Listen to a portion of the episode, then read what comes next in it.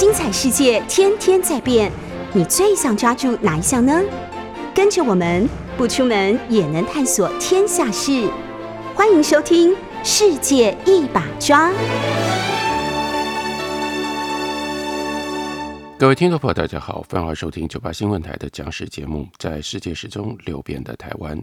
继续来跟大家介绍，在台湾新闻学史上意义非凡的赖和和他的作品。赖和因为建设在自警事件当中，他坐了四十天的牢。因为有这样的经验，他和总督府，他对于警察就留下了非常深刻的负面的形象和记忆。另外有一件事情，我们还要进一步来说，那就是赖和参加了台湾议会启程同盟会。在这个之前，他就开始参加文化协会的运动，因为在那里有很多都是医学院的学生。他参加文化协会要做启蒙，要帮助老百姓了解这个世界，于是当然就有一种高高在上、精英的姿态。这一群人拥有知识，老百姓没有知识，所以要由这些精英们来帮助把老百姓拉上来。大部分参与在文化协会当中的人，他们和奈何最大不同之处，他们把这件事情当作是社会责任，甚至当作是历史的命运，视之为理所当然。然而奈何没办法这样，他一直在他的作品当中最精彩的就是强烈反映出他的不安、他的尴尬、他的窘迫，他没有那么样的自以为是。他一直在质疑我作为一个知识分子、知识人，我和这些人之间的差异，我如何替他们说话？在他的代表性作品《一杆秤仔》当中，奈何特别强调秦德参这个主角，他作为社会底层的人，他如何被警察欺负，他写得很精彩。不过，我们另外从奈何的笔记当中可以看得出来，他要以一个知识分子的立场跟角度。去挑战法律，然而那样的一种方式所说出来的话，绝对不会是在底层卖菜如此悲苦的秦德参能够讲得出来的。对于作为一位启蒙者，奈何他内在的尴尬，有的时候甚至是窘迫，因此逼出了奈何另外一批非常精彩的作品。例如，他有非常直白、带有高度自传性的作品。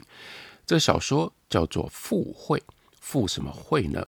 第一句话就说时间晚了，怕会赶不上车，心里面这样想，脚步就加快，进到了车站，还有五分钟，在候车室里面挤满了人。他先描述了这个时候他所观察到的人，尤其有趣的地方，这是社会观察。他的作品在那个时代非常突出，他用这种方式帮我们记录了。那个时代的社会，有一大堆搭车的人被一个管排队的人推来推去，大家在那里等着要检票。他说：“我自负是一个有教育的人，我不愿意受到这种待遇，所以我就站在旁边。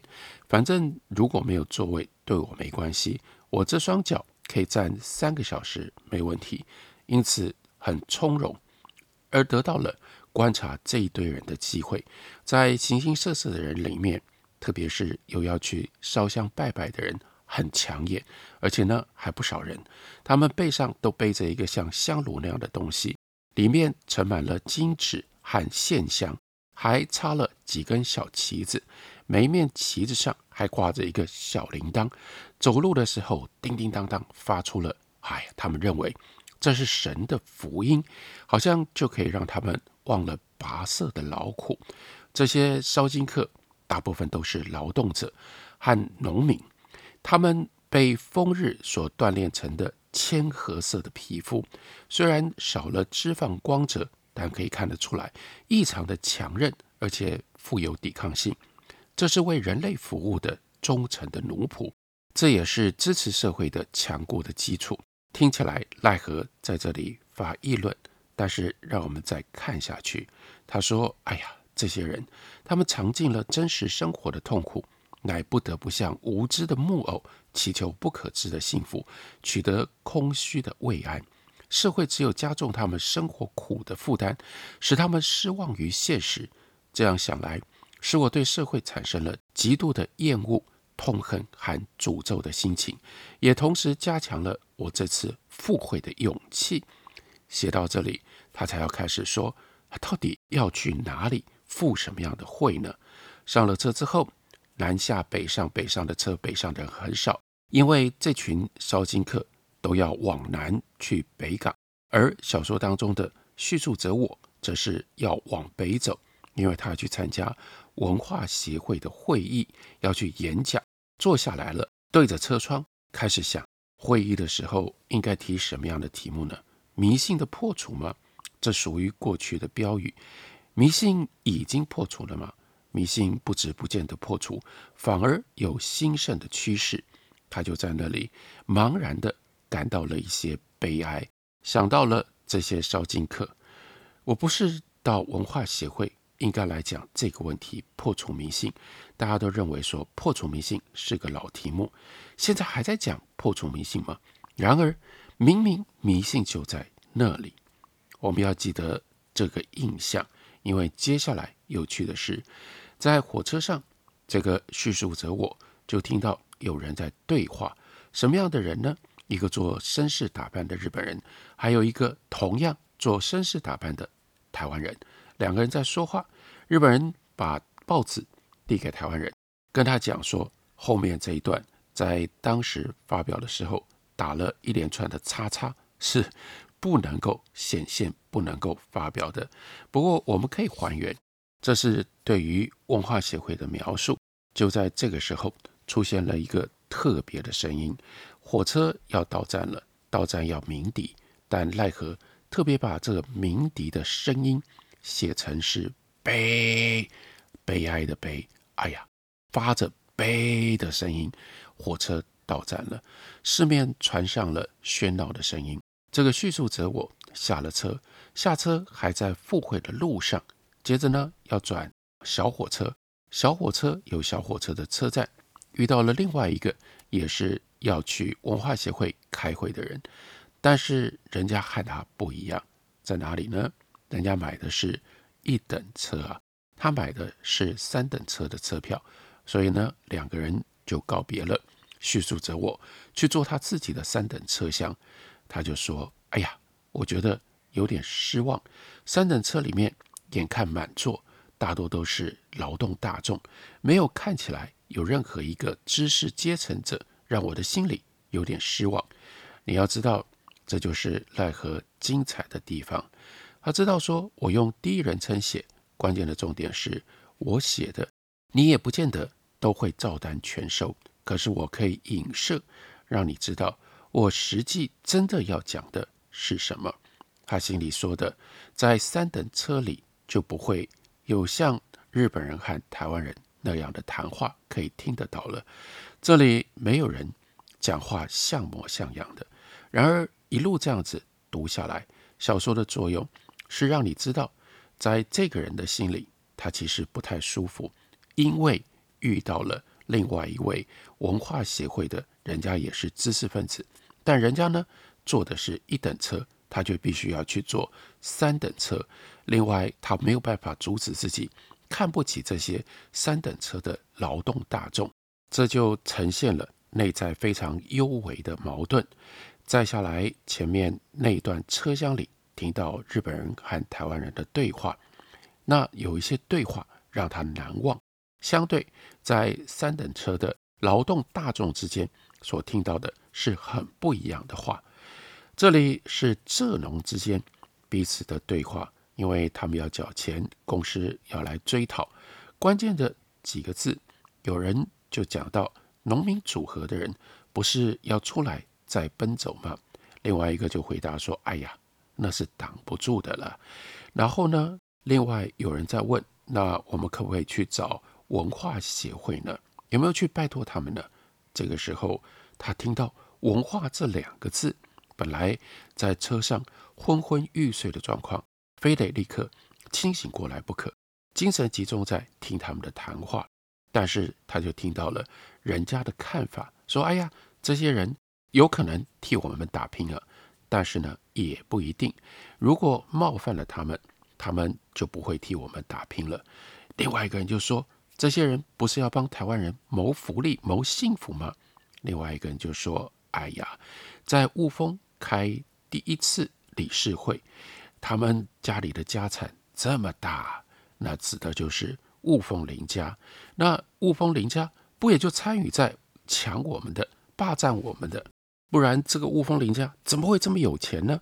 哦，现在要去雾峰林家去开文化协会的理事会，他们会帮我们吗？这当然就是阶级意识和民族意识。”在这里就产生了彼此的冲突。还有一个人就感慨说：“哎呀，不要讲什么全台湾人的幸福了，光是这些人对他们自己的佃户能够有多好？这些人有对你们的那些佃户比较好吗？你们这些人一直在讲要替台湾人争取台湾人的幸福，那后面的一个人也就非常明白的又在用一句话，就说：阿弥陀佛啊，田猪啊，六十多担。”早冬晚冬欠一担少一斤都不行，用这种方式对待自己的佃农，然后要我们相信你们在追求全台湾人的幸福，是吗？他的感慨是：这些话有一些我没有完全听得懂，有些听得懂，但无论如何，听得懂的也只有增添我的惭愧，也就表示对这些真正的大众，他们说的话，他连那个语言他都不见得完全能够掌握。他终于下了火车，到了会场，在那里会议已经进行很久了。现在正在讨论什么呢？民众教育问题，关于读书会、研究会，意见纷纷。他自信自己有一些经验，他就跟议长请求了发言权，站了起来。他讲什么呢？他说：“对于我们的运动，一方面是总督府无所不用其极的干涉压迫。”原本的法律不足以让他们利用，所以他们就定定了一些新的法律来拘束我们的行动。由我的观察，这种事情不在他们指导底下，至少在国语普及的这个条款是不能没有，要他们允许，要他们恩准，而且我们要切实走到民众中间去做一些实际的工作。外面是不能不稍微妥协让步，在一种妥协的形式底下来遂行我们的计划。他提什么样的意见呢？第一，我们要真正走到民众之间。可是，我们要走到民众之间，我们就不得不和总督府妥协。和总督府妥协最简单的一种方式，是在国语这件事情上让步。一定要讲，我们是赞成推行国语政策的。于是，这个时候有一个人也争到了发言权。像这样的提议，就针对叙述者我的意见说：“哎呀，这样的提议。”无人绝对不能够赞成，无人不能够这种悲怯，不能够这样悲观，不能够这样懦弱，一定要主张让我们有普及汉文教育的自由，这是我们应当要尽到的义务。这个话当然就是反驳叙述者我的。于是这个时候，啪啪啪啪啪，拍手之声四起，这个提议得到了多数的赞成，就变成了文化协会的议案。下一个议案。接着也成立了，那叫做罗马字的普及。到了第二天，显现出两派的争执，开始有了不能够相妥协的形式。一派是以社会科学作为基础，主张阶级利益作为前提，那是左派；另外一派是以民族意识作为根据，力图团结全民作为目的。于是两派相持不下，议案不能够成立，这一天也就结束了。我们看奈何用这种方式写文化协会，而且用这种方式写他自己。他在作品里面不美化他自己，也不美化他自己所参加的文化协会。他一来一直不断的在质疑文化协会到底能够有多大的作用，在这里参加各种不同的会议，我们在干什么？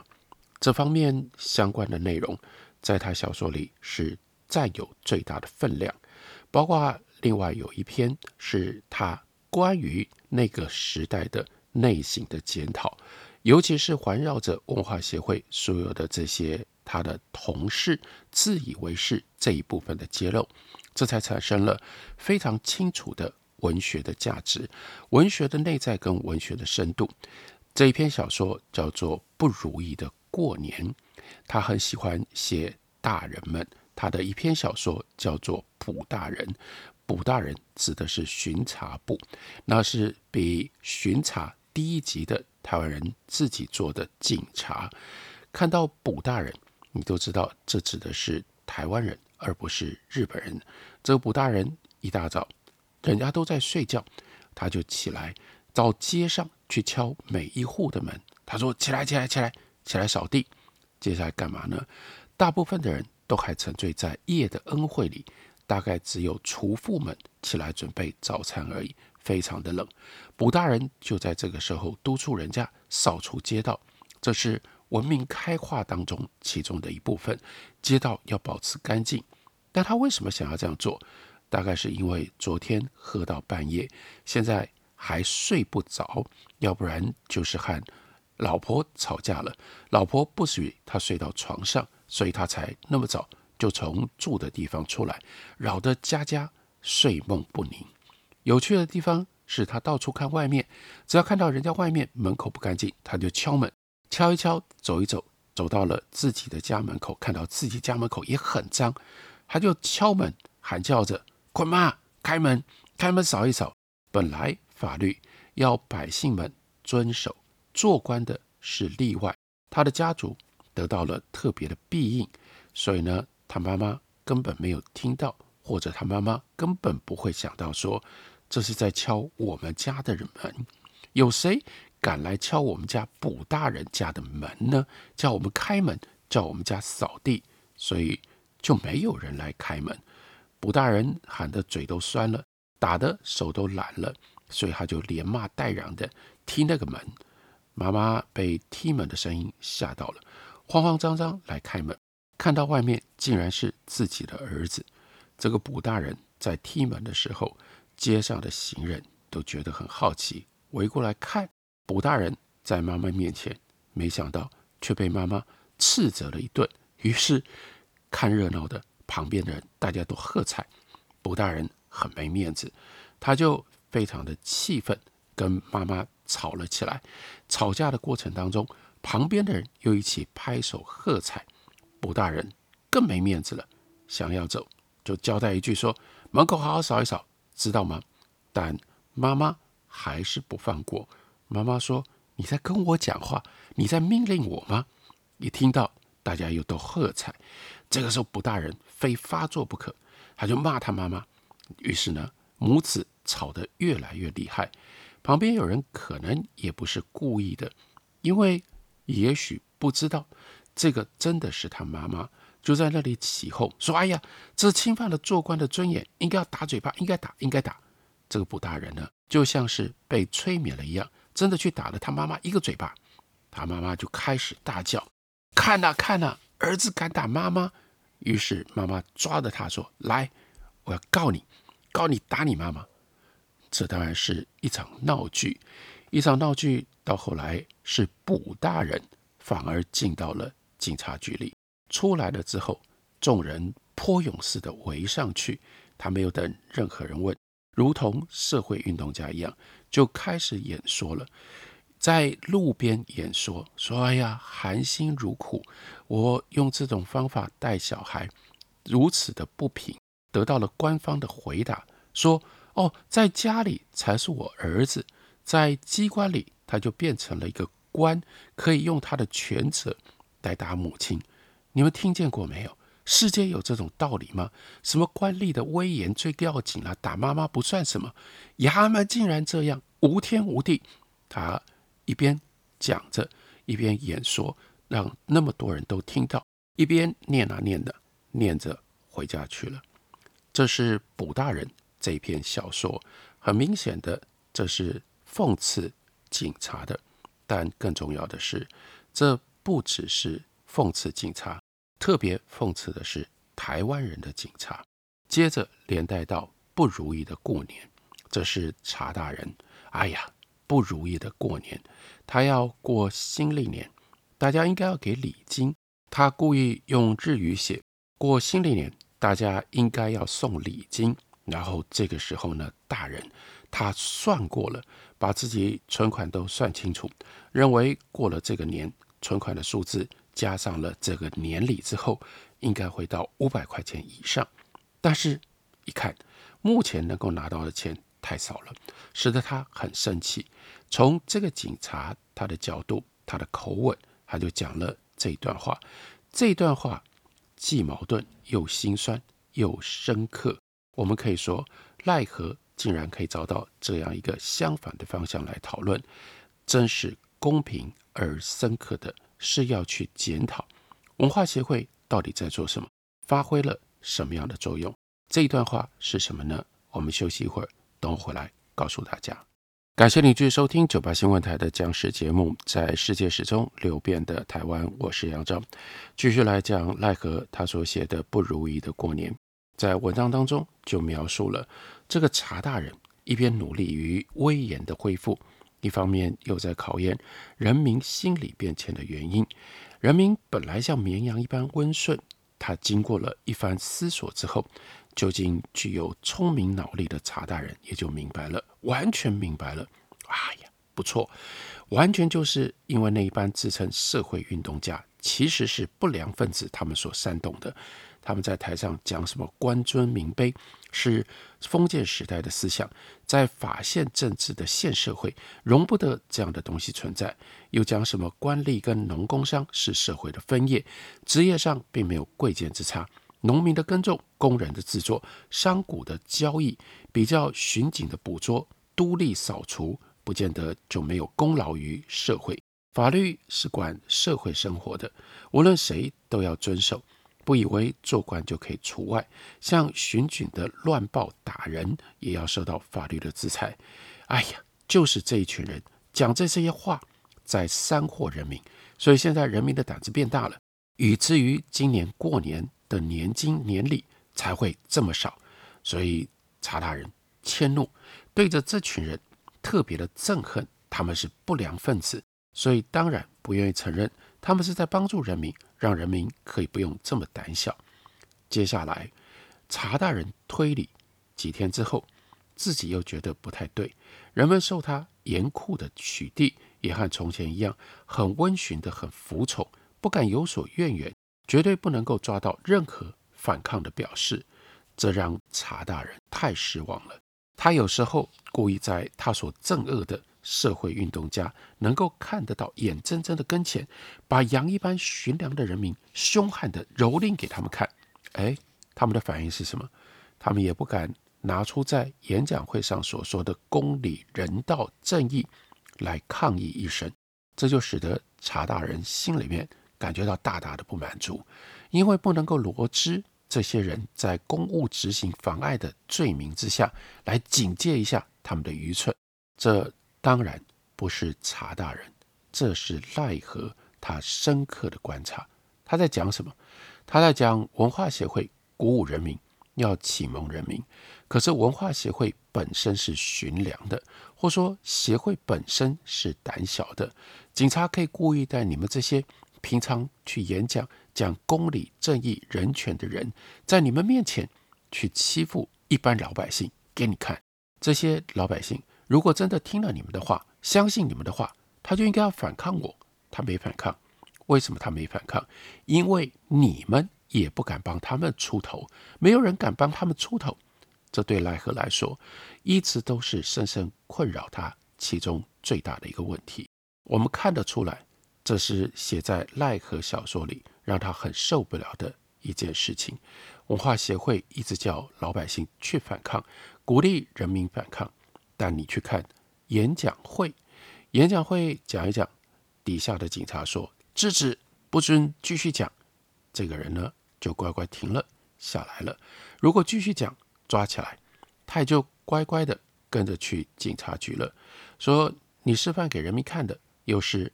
你们自己也这么训练，警察教你们怎么做，你们乖乖的就怎么做。你们告诉我们要去争取自己的权利，应该可以不需要服从警察，那到底怎么办？奈何没有答案，因为他没有答案，他的小说才能够写得如此的深刻而且有力。另外一个，在他的小说里清清楚楚、充分反映出来的，也是他没办法解决的。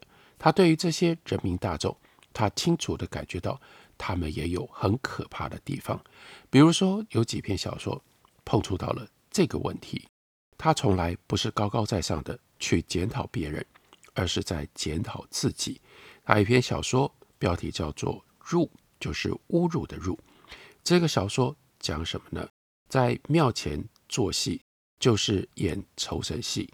黄昏快到夜里，戏快上演的那个状况，因为庙会这些摆摊子人就开始骂文化协会。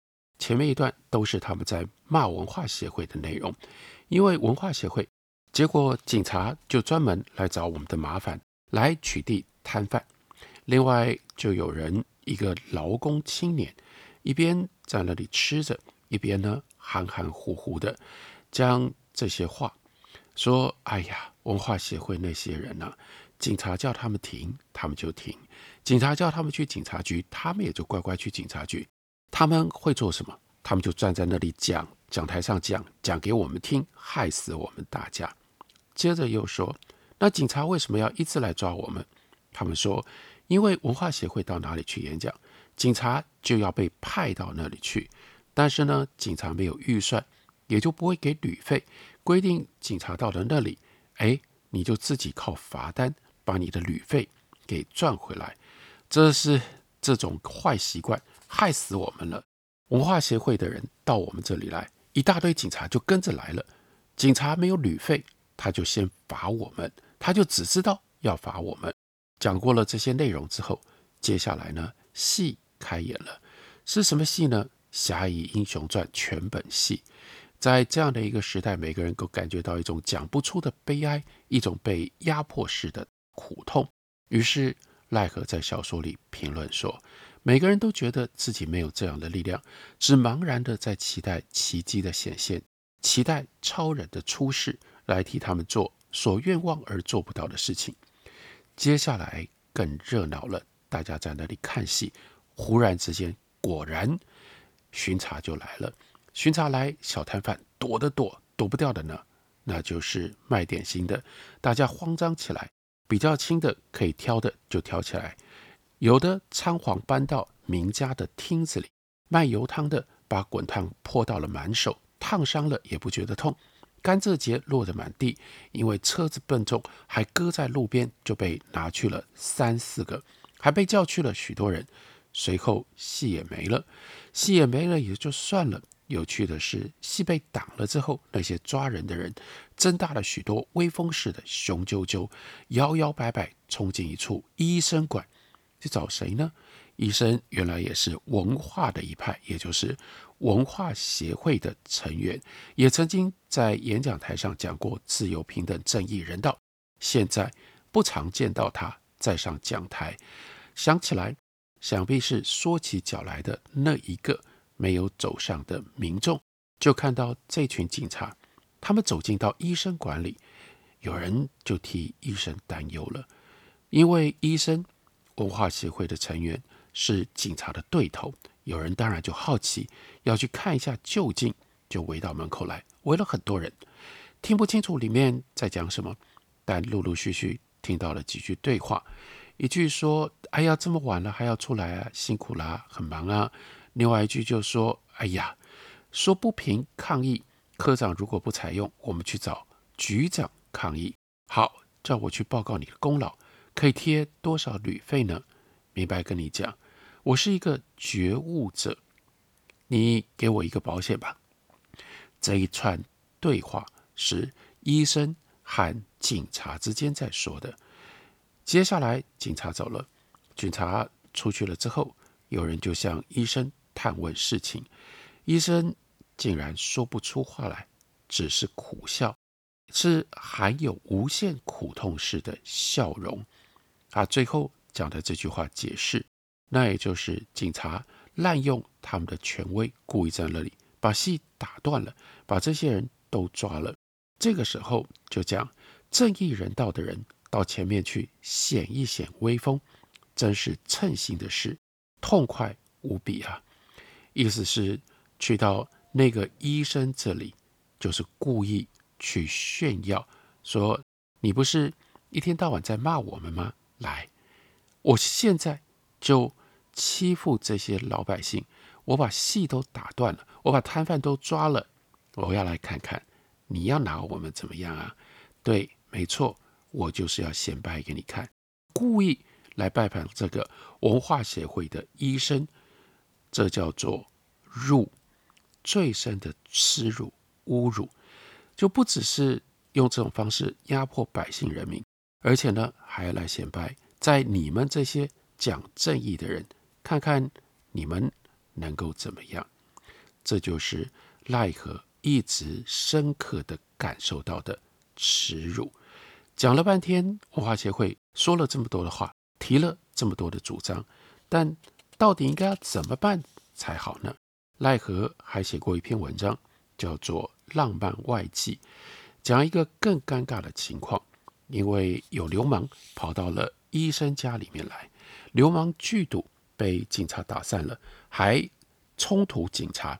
后来流氓就来跟医生要钱，医生给了钱，流氓又跑去艺妓馆大闹，最后不管是艺妓馆还是医生自己本身怎么办，还是得要靠警察来处理流氓的问题。这就是奈何更深刻的，他清楚知道没有那么简单，他必须承认，虽然在态度上与巡查为敌，但是另外一方面。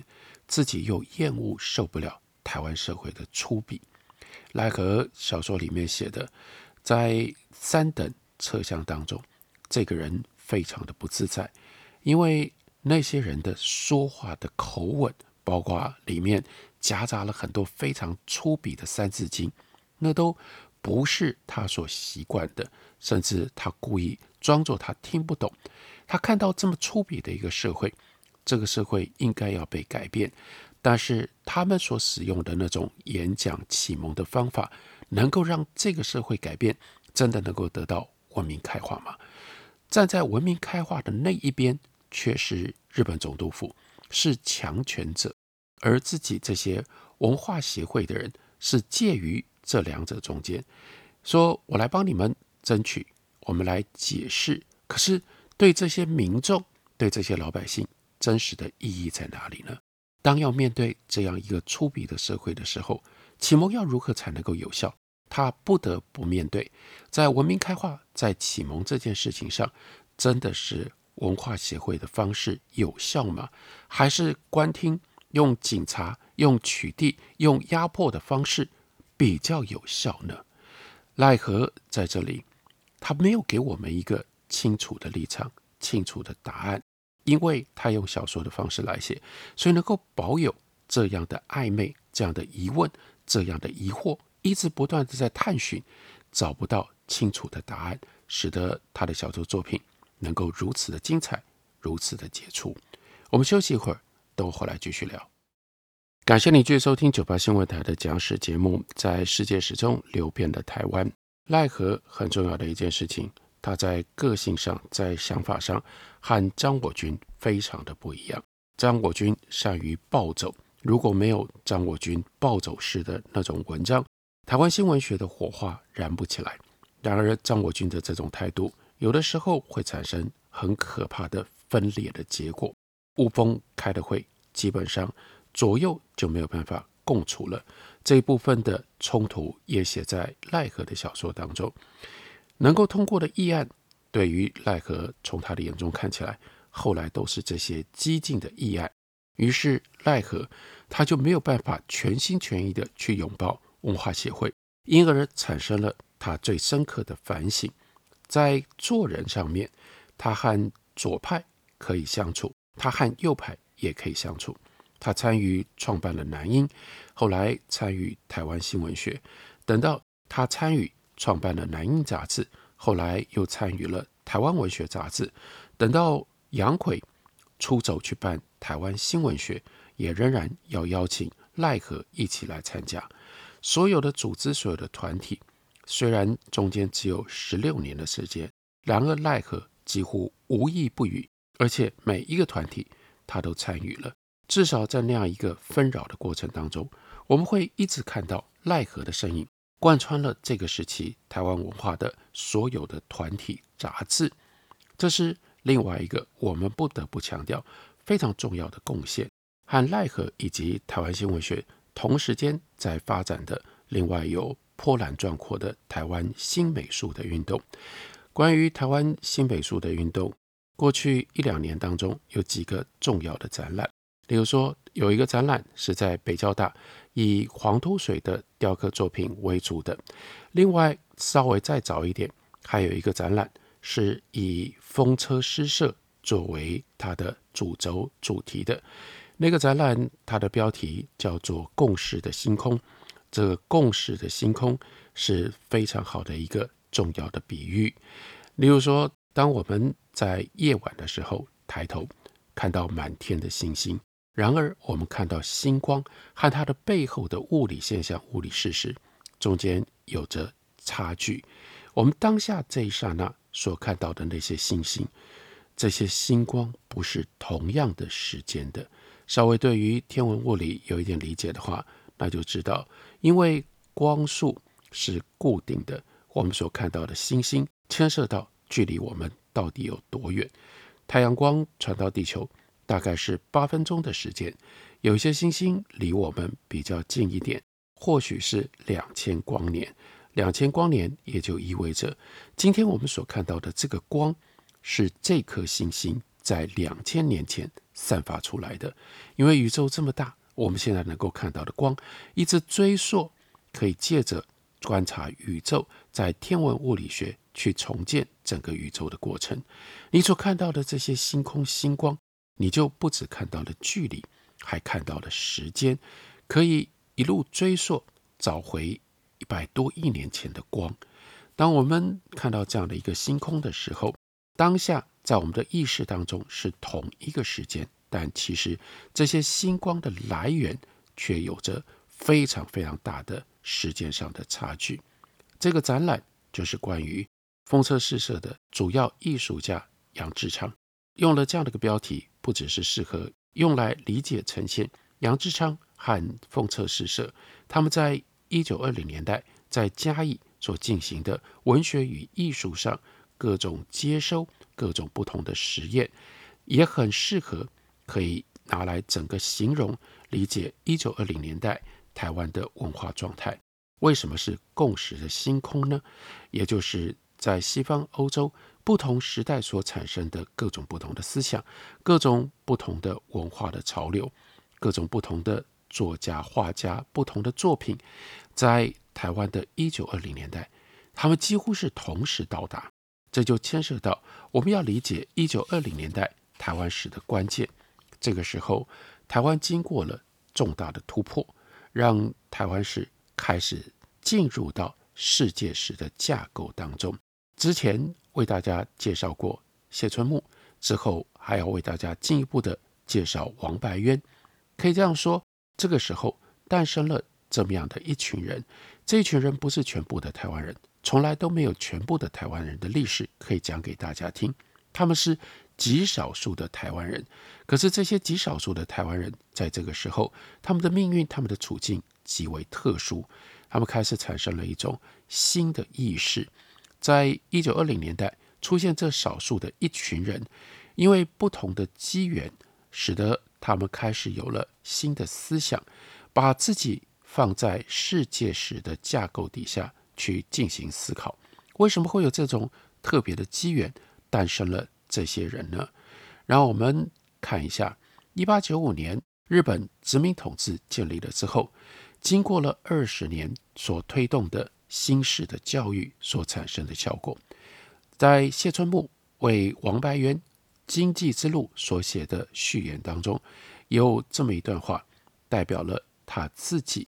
他说，在台湾教育台湾人的目的，仍然是在于促使台湾人同化日本、认同日本、崇拜日本人，然后仇视或者是疏远支那人，要尽量消灭你原来的那样的一个中国意识。转变成为日本意识，他就说，在公学校的范围之内，确实教育很成功。毕业于公学校的我们，都曾经是彻底的日本崇拜者。花了二十年的时间，也不是一系成功的。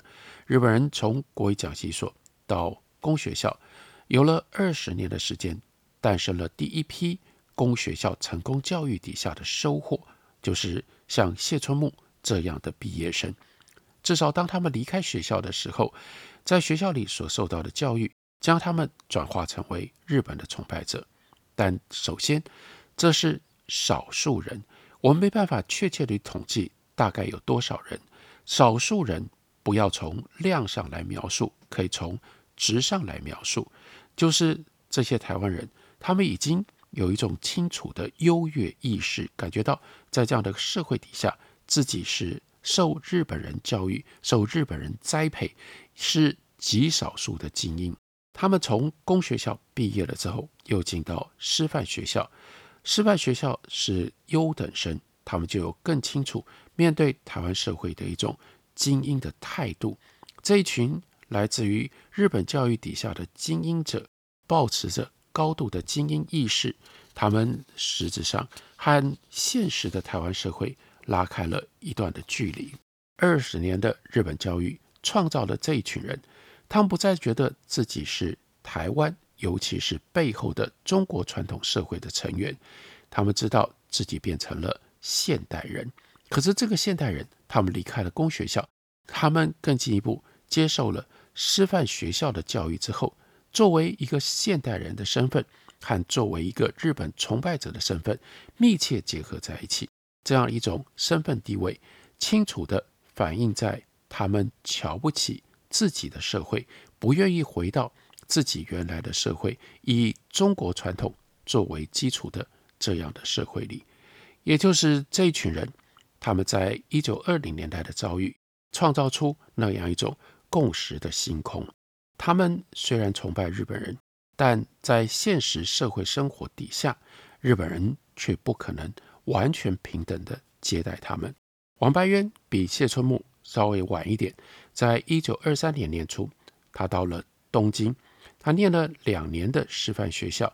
等到一九二六年年初，他离开了日本的师范学校，完成了师范的教育，他就产生了一个清楚的念头，因为他是台湾的师范毕业生，又到东京念完了师范学校，他就想要回台湾去当老师。对他来说，这个时候回到家乡去当美术老师，这应该是理所当然的。然而，他就遇见了他没有想象到的、没有准备的挫折，因为他想要进的家乡的学校，却告诉他：“哦，我们不需要美术老师。”所以，他找了朋友，找了几个门道，又去试了几个学校，几个学校都告诉他说：“抱歉，我们没有需要从日本回来的美术老师。”这就逼着王白渊滞留在日本，没有回台湾，让他非常难过，非常伤心。几个月之后，第一个最早拒绝他的家乡的学校，却是明明白白的从日本找了一个日本人去当美术老师。于是非常清楚的说什么不需要从日本回来的美术老师，不只是因为你是一个台湾人，所以人家说。我们没有需要，这就使得像谢春木、王白渊这样的人，他们本来崇拜日本，却发现日本人和台湾人之间有着这样的差距，他们不得不进行新的调整。进行新的调整，其中一种重要的方式，那就是学习西方，学习日本人骄傲的源头，用这种方式来提升自身。台湾人的地位，于是台湾的文化在一九二零年代就从日本越过日本，引进世界当中的各种不同文化的因素，而造成了非常奇特的历史的现象。关于这部分现象的详细状态，我们在下个礼拜节目当中继续告诉大家。感谢你的收听。